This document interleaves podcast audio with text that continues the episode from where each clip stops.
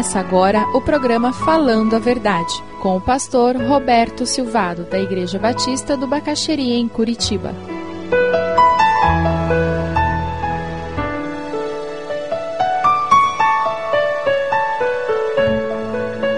Ah, meus irmãos, eu já participei de célula em que metade da célula estava na sala, outra metade estava na cozinha. E tentando não comer o lanche. Porque não cabia. Que bom. Que bom.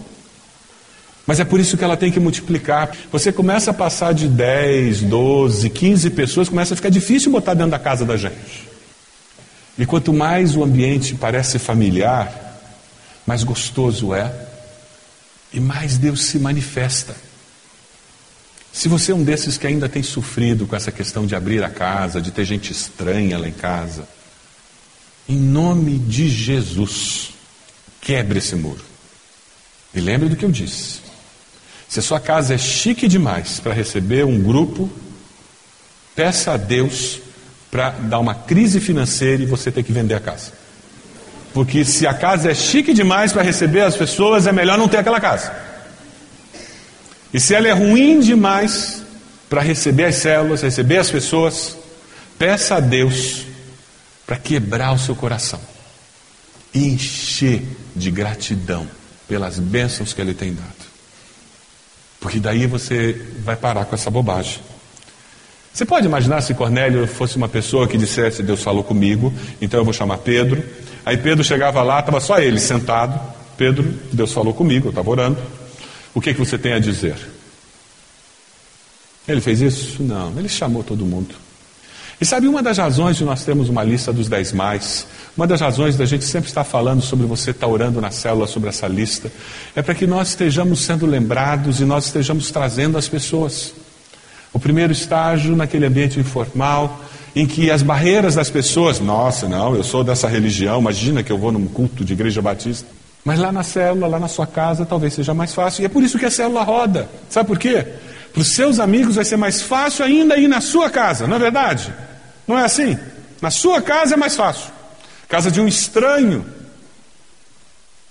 Aí depois que ele conheceu aquele estranho, já não é mais, né? Então a semana seguinte ele pode ir, porque aquele estranho agora eu já conheço. Por isso que ela roda, por isso que ela não fica fixa num lugar só. Porque assim nós temos mais oportunidades de convidarmos as pessoas. E depois, nesse processo, nós trazemos as pessoas aqui no grande culto. Por quê? Porque aqui tem uma celebração diferente, a experiência é diferente. Elas se complementam. Veja versículos 42, 43. Pedro foi muito direto. E na célula, com amor, com gentileza, nós temos que ser muito diretos com relação à mensagem de Deus. Versículo 42, a palavra nos diz assim: Ele nos mandou pregar ao povo e testemunhar que foi a Ele que Deus constituiu o juiz de vivos e de mortos. Todos os profetas dão testemunho dele, de que todo que nele crê recebe o perdão dos pecados mediante o seu nome. Isto é inegociável. A célula não é uma reunião de autoajuda, de poder do pensamento positivo. Não, não. É uma reunião onde nós estamos vivenciando o poder do sangue de Jesus, que nos limpa dos nossos pecados, nos dá uma nova vida. E é isso que nós queremos que as pessoas descubram. Eu já falei várias vezes aqui e repito: o Jesus e a igreja, que a maioria das pessoas rejeita, eu e você rejeitamos também. Porque o Jesus e a igreja que eles têm na mente quando eles olham os evangélicos é algo completamente absurdo. Não é esse Jesus que nós conhecemos. E na célula você pode passar isso. Você viveu com aquela pessoa no trabalho e pode convidá-la para um ambiente mais informal para conversar sobre isso. É o encontro da célula. Você tem um parente e esse parente você já tentou conversar com ele algumas vezes, quem sabe trazendo para a célula, ali esse tipo de assunto vai fluir com mais facilidade. Que privilégio nós temos esta possibilidade. O que aconteceu aqui com Cornélio é algo que Jesus já tinha dito.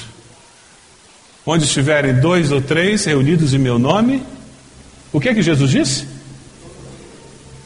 Eu estou no meio deles. E quando nós nos reunimos como célula, o que acontece é que a manifestação do Senhor se faz presente de várias maneiras, de várias formas. Eles ficaram assustados aqui, sabe por quê? Porque na mente deles o Espírito Santo de Deus só podia vir para judeu. Esse aqui é chamado do terceiro Pentecostes.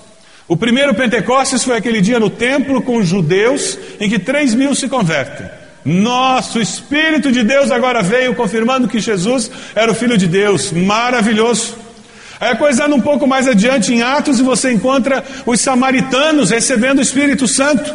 Aí os judeus disseram: Deus é impressionante. Até os que são meio judeu recebem o Espírito inteiro. É impressionante como Deus é misericordioso. E agora esse texto que nós estamos lendo é chamado do terceiro Pentecoste.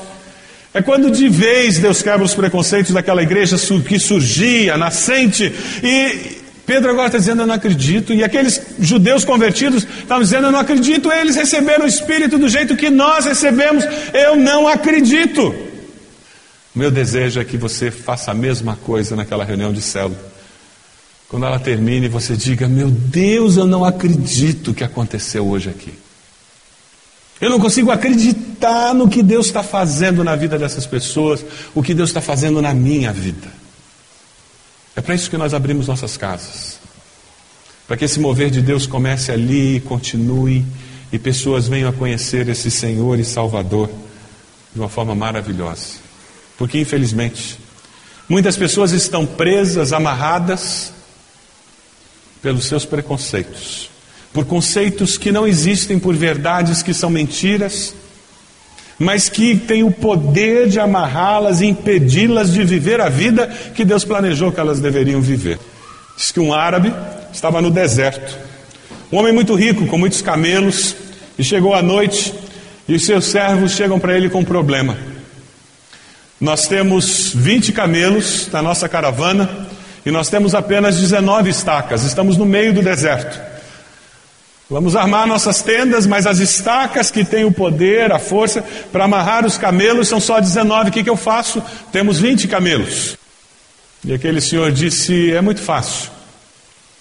Vá amarrando os camelos um por um. E quando chegar no vigésimo carneiro, camelo, pegue a corda que o está amarrando, coloque na areia e faça tudo o que você fez no prender as estacas na areia. E eles fizeram.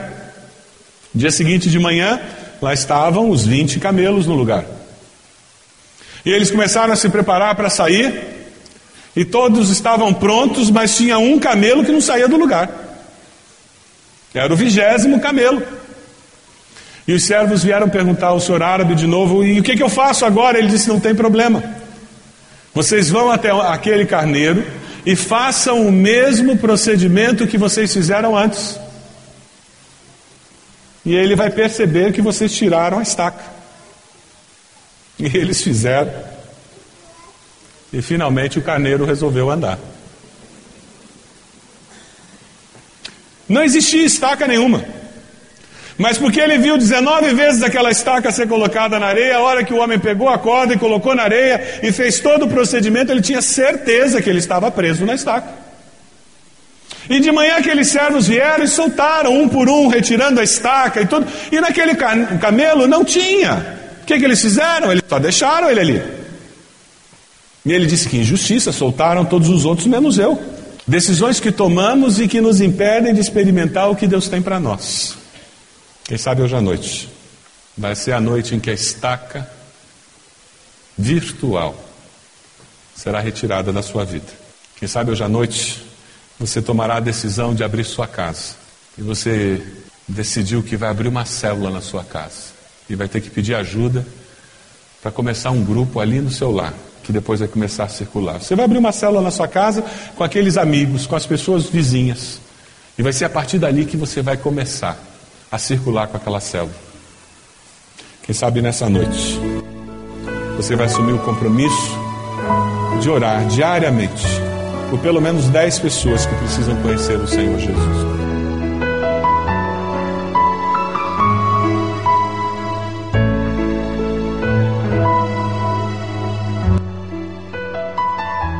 Se você deseja adquirir a mensagem que acabou de ouvir, ligue para 41 3363 0327. Mencione o título ou o dia da mensagem e envie um e-mail para vida@ibb.org.br.